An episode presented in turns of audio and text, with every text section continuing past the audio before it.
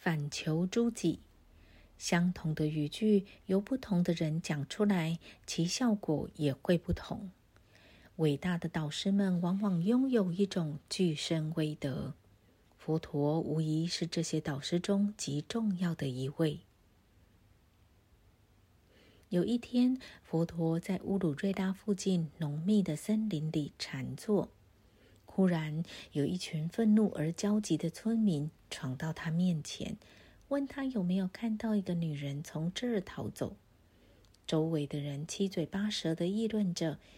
原来他们中有一个有钱的单身青年，前一天晚上，他宠爱的妓女发现了他藏在床下的钱，偷偷的拿着跑了。于是他的邻居和朋友全部出动帮他追捕，恰巧在这儿遇到了佛陀。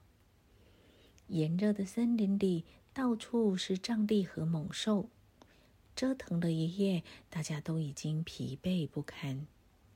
佛陀没有立刻回答他们的询问，等大家都安静下来以后，缓缓的开口说道：“与其在危险的丛林里毫无希望的寻找金钱和一个女人，何不好好寻觅你们真实的自我呢？”